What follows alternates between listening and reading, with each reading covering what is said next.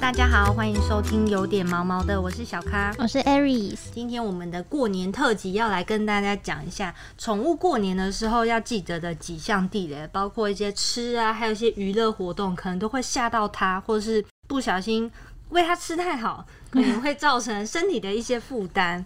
对，那我们今天邀请到东森宠物云的兽医师吕欣吕医师，告诉大家过年的一些要注意的事项。欢迎吕医师。大家好，我是三宠动物医院的医师吕欣，欢迎医师，欢迎医师。那医生一开始想要先问一下，这个大家，您您刚刚也有说过，这个过年之后很常遇到这个患者，可能他在过年的时候吃到太多太好吃的东西，然后而导致去挂急诊。所以说，这个毛小孩他们在过年的时候有吃东西的话，要不要提醒大家要注意什么呢？注意事项的话，就是当然就像平常一样，你必须知道什么样子的食物，就是他吃了可能会中毒，这样这是最重要的。那呃一些比较常见的啊，比如说呃调味料，我们会加洋葱、大蒜啊，嗯，或者是有一些韭菜之类的，就是绝对是不能够吃的。对，那其他的话，比如说有些水果啊，有些人不知道说他可能吃葡萄。或者是说一些坚果类夏夏威夷果，他不知道说这些可能狗狗猫猫吃了会中毒这样子，所以这是第一个你必须要先知道的话，就是什么东西吃了可能会中毒。对，那再来的话，如果说是想要就是有一起呃过年同乐，有个同乐气氛的话。那要注意几个原则的话，是你的食物要是清淡的，嗯，对，那尽量是水煮啦，然后不要调味，嗯，那脂肪的含量也是以比较少为原则。那想要给他吃的话，你也不要说一次就准备很大的分量，就是先少少量的，先让他就是吃了，然后有一起同乐的感觉，这样子就可以了。嗯，而且我觉得很多人在。给小动物吃东西的时候，会好像会自己这边假设说，好像猫咪跟狗狗都很会很会吃，然后很会挑骨头。我真的觉得这个超级危险的耶。对，因为很多狗狗已经看过很多狗狗，就连狗狗也是，就可能吃一些排骨或什么的，然后他就直接骨头刺穿他的喉咙还什么的，然后就要送急诊，然后有时候可能就救不回来，或者是猫咪就是吃鱼的时候有鱼刺，嗯，但我都觉得那些没有给到，真的就只是幸运而已。对，但很多人都会。就没有没有这个观念，对，就会觉得猫咪跟狗狗天生都很会挑刺、挑骨头。嗯，特别是那个啦，禽类的骨头，就是鸡的或者是鸭的，它们的骨头很脆，所以它们在咬碎的时候，它会形成很多的那种尖角。那这样子的尖角是更容易会去刺伤肠道的。然后鱼刺也是啊，鱼刺很多那种细细小小鱼刺，它们其实吃。通常都是直接吞下去，这个也很容易会会受伤。嗯，对他们吃的时候，有时候吃太快，根本就没在嚼。对啊，所以这个如果要准备相关的这种肉的东西，尽量就是都把骨头挑掉，对，要去骨。对，然后还有一个是特别要讲的是玉米梗，就是他们其实很喜欢玉米梗，就是可能是有一些。味道就是食物的香味，然后玉米梗通常他们都是直接吞下去，它不会咬，所以那个很容易就阻塞了，就肠道阻塞。哇塞，那很严重啊，感觉会休克还是？是真的，就是主人在给它吃的时候，就整根玉米给它吃哦。有些会真的会整个给它吃，啊，有些是翻垃圾桶哦，就是我们人吃剩的玉米梗丢在垃圾桶里面，他就去翻，然后就吞下去这样。太可怕了！哇，所以大家过年的时候准备一些好料给毛小孩吃的时候，真的要特别注意。然后医生刚刚讲的那个调味料，就是不要用一些葱、葱、葱姜蒜啊之类的东西。然后如果是肉类的话，骨头就是全部挑掉，避免发生一些。无法挽回的憾事。对，那如果猫咪狗狗吃太油的话，会怎么样嘛？吃太油的话，呃，一般来说是狗啦，狗它可能会因为就是吃高含量的油脂的食物，那它的胰脏跟肠胃道很容易就会出状况，那可能就会发生，比如说是呃急性的胰脏发炎啊，或者是说他的胃肠道不适应，就就开始有一些急性的肠胃炎这样子的状况，就是会狂拉肚子这样。对，就会开始狂拉肚子，然后肚子痛啊，然后呕吐啊，嗯，也之类的状况。因为我觉得调味料可能比较比较好掌握，可是油的话，可能人类会没有办法去。就是去衡量说，哎，猫咪狗狗到底吃多少才算太油？嗯，呃，应该是说什么样的食物，我们人大概会知道说那个食物里面的那个油脂含量。对，那我们大家都知道说，哦，鸡胸肉可能就油油脂含量比较低，对，或者里脊肉之类的比较低。那像五花什么这些，就是会比较油的。那尤其是那个有些牛肉啊，它那个油脂就会含量很丰富，嗯，对，那它吃下去可能就会有这个状况发生。然后当然不是每一只都会，嗯，那只是比较容易，嗯，吃到这些太油的东西，就是可能会引发肠胃炎或是胰脏炎。那假如说不小心吃到这个葱啊、韭菜类比较辛香辣的这些调味料，它会引发哪些？嗯，如果有这个，就是吃到刚刚说的这几项啦，那它可能会让他的红血球破裂，那对他就是会出现急性溶血的状况，听起来就超严重。对，这是这是蛮严重的问题。那这个其实已经算是中毒了啦。哇，这也是要马上带去医院急救。对对对，就是你如果有吃到类似的东西。第一时间，如果你没有吃到骨头类的话，那当然是马上催吐，尽快催吐，或者是用其他的方式，有些是呃洗胃啊什么的，赶快把它处理掉，这样。嗯嗯嗯。总之就是有发现狗狗狗、猫咪吃了这些东西之后有异状，就最好是赶快带去看医生。对，最好是在还没有异状前啊，因为你开始有异状的时候，通常已经可能已经中毒或什么，会有点来不及。嗯，对。大家就还是避免，避免毕竟这个过年的时候，兽医的门诊可能比较少，大部分的医院会休息。嗯，对啊，所以还是要一再的跟大家宣导，刚刚医生讲的这些东西，不要再去碰它了。对，那再来就是过年刚刚讲到吃的这些。好料的东西之外，我们还会人类会放鞭炮嘛？觉得很好玩啊，很大声，要吓走年兽。可是这个宠物它可能不知道放鞭炮是什么意思，突然一个嘣很大一声，它可能就是会吓得压耳朵，然后缩尾巴这样子。所以医生假如说我们过年的时候。就是玩这些娱乐活动的话，我们可以怎么样安抚狗狗呢？如果它真的哦不小心被外面的鞭炮声吓到了，这个的话就是看狗的个性啦。那有些狗狗如果它是真的非常敏感的话，那在就是你大概知道过年期间会可能会开始放鞭炮的话，你就要做一些准备。那呃，你门窗啊，可能可以先关一下，让它的这个音量可以不要这么大声，对。然后他他们如果已经有吓到的话，那你就是准备一个空间，可以让他们躲藏。嗯，对，然后不要强迫他们，硬要让他们出来或什么。就是让他们有一个比较安全然后安心的空间。嗯，对。那假如说你想要让他比较放松一点，不要这么害怕的话，那当然就是你可以呃想办法跟他玩。嗯，对，就是拿一些他平常喜欢的玩具，或者是说诶一些就是呃零食类的，或者是一些罐头好吃的东西。那他可能看到这些东西。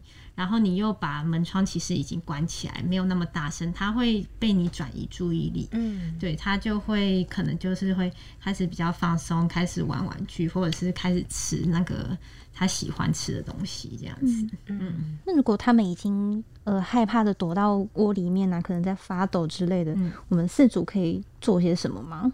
就是尽量不要去打扰他，就是给给他一个空间。嗯，对。那他们通常如果真的是已经吓到那个程度的话，可能有些。狗狗、猫猫它是不会认认主人的，对，吓得魂飞魄散。对，然后对，可能主人也会因为这样受伤。哦，可能已经在害怕，你还去想要找它，它反而会害怕，可能就会咬人或什么的。对，然后或者是你的反应就是让他觉得说，哎，好像真的这些鞭炮是要发生什么事情，他会可能会更加的害怕。对啊。所以主人也不能过度安抚。对过度安抚，或是自己在那边很激动。嗯，对，就是其实我们就是要保持自己的那个行为，也是要保持平常心，然后尽量行为不要跟平常有一些差异。嗯对，那他们就是一段时间之后就会发现，好像其实也不会发生什么事情，也没有必要这么害怕这样。嗯，医生可不可以教大家一下，如果我们家的宠物是真的非常害怕类似鞭炮或烟火这样的很大的声音的话，有没有什么训练的方法可以让它不要这么怕？对，那有有一个方法就是我们在训练狗狗、猫猫的话，我们都会说这个方法叫做减敏训练。嗯，对，那有些会说是减敏治疗这样。嗯那这个意思的话，就是减低它的敏感的程度。嗯，对。那假如说它害怕的东西是很大的声响的话，那我们平常就是可能需要先训练它。那先从比较小声的声响，就是你可以在网络上先搜寻鞭炮的声音，然后你自己放的话，把它放的小声一点。对，那就是有一个这样子的小声的音量，然后平常就是搭配一些，比如说跟他玩啊，或者是给他一些奖励零食的话，那你慢慢的，他如果习惯了这样子的音量，你再慢慢把这个音量慢慢的加大。对，那假如说你在加大音量的时候，他就开始出现一些害怕的这种反应的话，那你可能就是要回到小音量。对，就慢慢的呃训练它这样子。那这个方式是可以用在就是呃一些呃基础或者是大部分的训练都可以用这样子的方式，就是一步一步的，就是进阶，然后呃慢慢的让他习惯，然后慢慢的让他不要这么的害怕。嗯对，那等到真的发生这个状况的时候，他可能就不会像一开始这样子的反应这么激烈，这样。嗯所以一开始我们是可以上网找一些那个敲锣打鼓的鞭炮声，对对对，但是你要对要小小声对，你要放给他听的时候要很小声的，哦对。然后如果你在这个声音放给他听，他就已经开始很害怕的话，那你可能就是要先就是准备好零食，对，就是你可能不要一开始就放，或者是你先玩，先跟他玩，然后他没有呃感觉到有什么异常的状况的时候，你再偷偷放这个声音，哦对，让他就是没有防备的，突然有一个小小声的声音，他接受度会比较高。，对对，你不要一开始就好像你要准备好，你要开始训练他或什么，就就一开始就先放。有些真的很敏感的，他就真的没有办法。嗯对，那如果你已经训练到一定程度的话，有一些人的训练方式是，你可以让他知道说，哦，我们要开始训练了。那可因为这个方式的话，是变成说，他知道我们开始训练，我们会有更多更好玩，或者是更多好吃的东西。对，那相较之下，他有可能对这个训练的过程，他会特别感兴趣。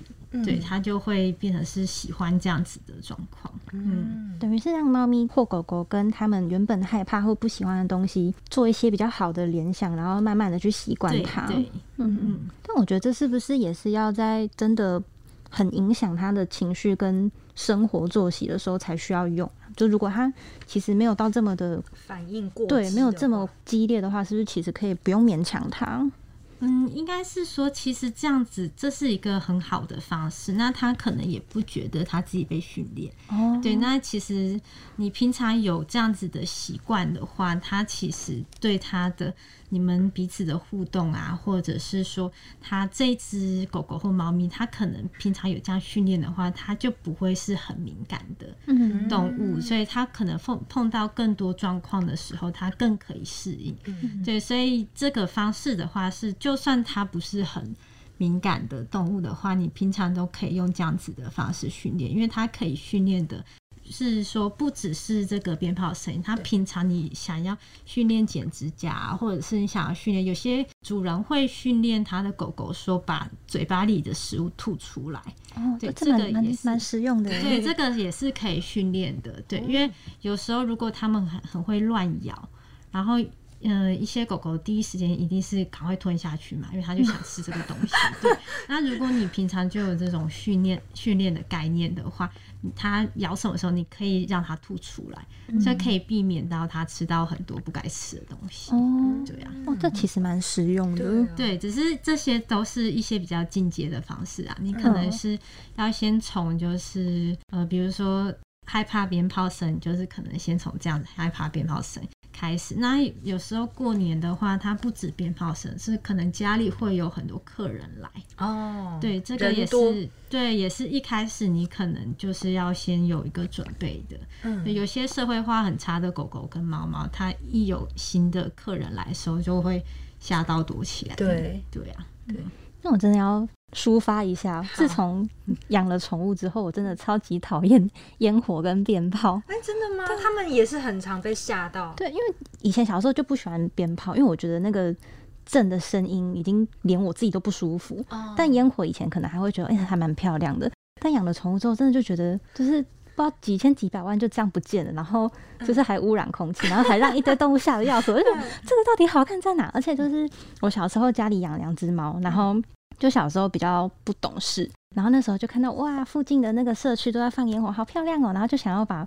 就想要让猫咪也一起看，嗯但你知道我们家那只有一只公猫，它非常非常的胆小，然后它是直接，因为我们那时候那个阳台是落地窗，然后就是一直想要把窗户打开，然后跟它说：“哎、飘飘，你看你看那个烟火很漂亮。”它直接给我吓到漏尿，然后我好严重哦。对，就真的超严重，它是已经就是它就真的没办法接受。嗯，就是可以想象他已经吓到没有办法控制他的膀胱。嗯就是真的非常的害怕，但我们那一次之后是后来就不会再勉强他们，嗯，但就觉得还是不懂烟火跟鞭炮到底没有啊，意就是义在哪里。满足一些人类觉得很浪漫，然后过年那个放鞭炮就是要吓走年兽嘛。即便我们都知道没有年兽，但是就是不放很奇怪。但就是，就算我们自己不放，别人还是会放啊，所以对还是要稍微知道一下怎么怎么样处理。对啊，嗯，我也觉得就是这个，刚刚 Aris 提到，就是听到鞭炮声之后，他们做出了反应，有时候真的对啊，看了超心疼的，对啊会很心疼，漏尿，太害气怕。对啊，嗯，那如果有一些主人他是可能要返乡啊，要回去很多天，但他没有办法带着他的宠物，可能就会选择一些寄宿旅馆这样子的方式。那医生这边会不会建议说，主人如果要把狗狗跟猫猫放在旅馆的话，有什么要注意的地方？哦，那寄宿前的话，你可能要做一些准备啊。那最重要的话就是你家的狗狗、猫猫的疫苗要打，要打齐全一点。嗯，对，因为你在寄宿的环境的话，就是你要保护你家的狗狗、猫猫，也保护对方的对，对狗狗、猫猫。那如果没有打疫苗的话，当然第一你可能呃有一些病源的话，你狗狗、猫猫接触到的话就被感染了。嗯，对啊，那所以这个是最重要的啦。嗯，因为宠物旅馆那边可能会有其他的猫狗什么的，对啊你也不知道他们的那个管理方式。对、嗯对，那如果是这样子的话，那你至少在两周，就是要寄宿的两周前，嗯对你没有打疫苗的话，就尽快去打。嗯对，至少先打个一一剂这样子。嗯刚讲的是疫苗，那在可能寄生虫、驱虫这方面，是不是也要注意一下？对，那当然就是你可能这个月你都要，就是已经有先有做这个体内跟体外的驱虫药啊。通常驱虫药就是一个月使用一次啊。嗯，对，然后你确就是要确定一下你这个月有用。那假如说你还没用的话，那你就是直接先先给它使用，再带过去寄宿这样。嗯那再来就是准备吃的这个部分，我的经验是好像不太用准备，因为宠物旅馆那边好像都会准备好。对，但是如果假如说你你们家的狗狗跟猫咪它是有一些特殊状况，比如说它很容易肠胃敏感，它如果就是呃直接的换食物，它会拉肚子的话，那当然就是你带你平常给它吃的饲料或食物过去这样。那其他的状况是，假如说它是有一些身体有一些状况是需要使用慢性的药物，对，就是平常都需要吃药或者是要使用特殊的食物的话，那当然你是要先跟业者说他要怎么样使用这些药物跟食物，然后教他们使用。对，那通常如果有一些特殊状况，假如说他是有一些疾病的话，那你可能在选择业者上面，你可能先去找说有二十四小时有这种监控设备的这个住宿业者，可能会比较适合。那当然你很担心的时候，你就可以打开，然后远端看一下你家的动物状况到底是怎么样，这样子。嗯，小咖是不是也有那个技术的经验？对，就是之前我因为前面几集好像讲到这一集讲会可以再分享一次。不过还是跟大家提醒一下我自己自身的经验，因为就是之前我就把我的猫咪送去那个宠物住宿，然后那时候第一次送的时候 OK，可是第二次送的时候，它整只猫就是完全没有办法适应跟接受。是同一家吗？对，同一家。然后我想说奇怪，怎么第一年送去的时候 OK，第二次送去的时候不行？而且我那时候第二次送的时候，我有跟那个旅馆的人说，那就顺便帮我们美容就对了，就是希望拿回来是一只干净的猫 猫咪这样子。结果后来我男朋友去领的时候，他就说哦，因为那个黑豆他住宿的这几天状况都不是很好，不吃不喝。然后，所以就怕有生命危险，所以就没有帮他洗澡了，这样子。然后他就说：“你就先带回去几天看看，因为我们那个钱已经先付了，所以他可能觉得要退费很麻烦。他说：‘你就先带回去几天过后，状况比较 OK，再送回去给他，他会再帮我们重新美容过一次。’结果就把那个我们的猫黑豆接回家之后，回到家就有感觉出来，它安心很多。结果就发现它肚子那边就直接秃一块毛。”嗯，我就吓到，他想说怎么会这样子？他一定 压力太大。对他这几天不晓得受了多少委屈。对，所以这个提醒大家，就是猫咪送住宿啊，我觉得要很看猫咪的这个性个性。对，因为猫咪真的太古怪了。嗯，可是为什么会第一次好好，第二次压力那么大？对啊，我在想会不会是多了一岁吗？哎，你你送的那一个住宿业的是有狗的吗？哎。其实，其实我没有特别去问诶。对，因为通常如果假如他一开始可以，后来不行的话，有一些状况是可能那个技术业他是有狗的，那他可能很害怕狗，那他当然第一次去的时候，他是他们会有一个吓到，他会有个动作是不会动，嗯，就吓到不会动。那他已经有这个不好的印象的时候，你第二次去的时候，他反应就会更激烈。对，所以通常猫咪会建议去找说专门只做猫咪的，对，就是只有猫咪的技术业者。那那那些呃猫咪的旅馆啦，也会进，就是一开始当然都是会全部都先隔开，他们都会全部分开，这种是最安全的。如果你没有办法确定你们家的。猫咪它状况是怎么样的话，你一开始就找这样子的会比较适合。对，嗯，这边真这真的是我的舒适，就是我完全没有想太多。我想说，反正就送去住宿应该都差不多。但是就是大家要知道自己家里宠物的状况，然后去帮他做好选择，不要像那个我一样，就是把它送去，结果回来之后毛秃了一块，然后就可怜，很心疼这样子。可能是邻居邻居的关系吧。可能被旁边吓到。我印象中它是那种，就是是同一个空间，可是就是一间一间一间的，就有隔开这样子。但可能像医生刚刚讲的，可能有狗狗会叫还是干嘛？对，有声音或者是那个气味，有味道。对，有些味道是我们人闻不到的。对，那如果可能，你第二次去的时候，在之前可能有一些呃猫咪实在是太害怕，他们会就是散发一些。讯号是就是很惊恐那种讯号，它可能留在那边，那个可能是会擦不掉的。就是你用什么趣味的产品，我们人当然闻不到，可是他们可能是会闻到的。对，或者是他那个当下，他可能就真的是太紧张，嗯，对，太紧张到他不敢吃饭。然后不敢喝水，然后他们会有一个动作，就是如果你送之前你没有发现它有秃毛的话，然后后来才发现秃毛，有可能是他真的太紧张了，他就去一直去舔，哦，一直舔，把自己舔到那块都秃了，这样子，嗯，反正就很心疼。所以猫咪住宿的话，这个部分大家要慎选一下。那狗狗住宿的话，狗狗应该就。比较不用操心太多吧？也没有啊，就是狗的话，你可能也是要看每只狗的个性。那如果你家你的狗狗是平常就是会去美容啊或什么，它的社会化很好，它跟其他狗相处都很好的话，那当然就不用太太过于担心。但有些狗是非常敏感的狗，嗯，对它可能甚至敏感程度有可能是跟猫咪一样的。对，那这种的狗狗的话，你可能就是。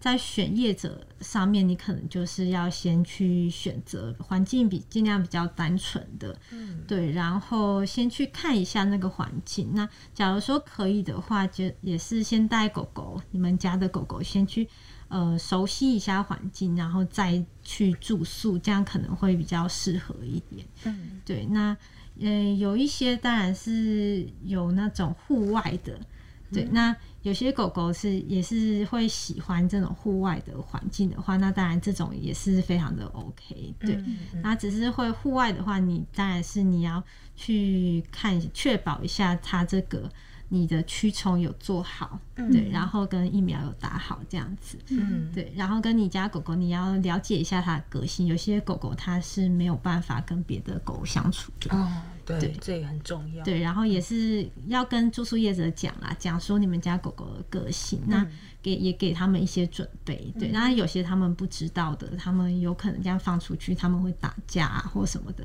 所以这是就会比较危险。对，对，是那个环境的舒适度啊、安全，还有可能你的宠物住在那边会碰到怎样的邻居，然后稍微调查一下。对，但我觉得狗狗是不是会比较常遇到那种。想想主人分离焦虑，不止狗啦，其实猫咪也会。嗯，对，那猫咪的话，就是可能会发生的就是有些是会一直叫啦，就是你离开家的时候，就会发现它在门口叫，就跟狗其实有点像，但是它们可能没有像狗一样这么典型。那狗的话，可能就是真的是会就是哭天喊地一直叫，对，然后或者是它会有一些。呃，状况对，一直一直守在门前面这些，那其实猫咪也也是会有啊，对，它只是你可能没有发现，对对，嗯，因为我们那个过年特辑针对这件事情分离焦虑这件事情，也有做另外一集特辑的，有兴趣的话一定要准时的收听哦。对，没错。那今天就是非常谢谢吕医师跟大家讲这个过年宠物的一些。禁忌，那希望大家在饮食啊，还有娱乐啊，跟住宿的这方面，大家都可以好好的做好这些把关，不要让我们的这个宠物可能过年还要去医院，这样好像就有点不太好啦。对，活受罪。对对对。好，那我们今天就聊到这里。喜欢我们的话，欢迎留言订阅，给五颗星评价。每周一、三、五准时收听，有点毛毛的。谢谢吕医师，谢谢吕医师。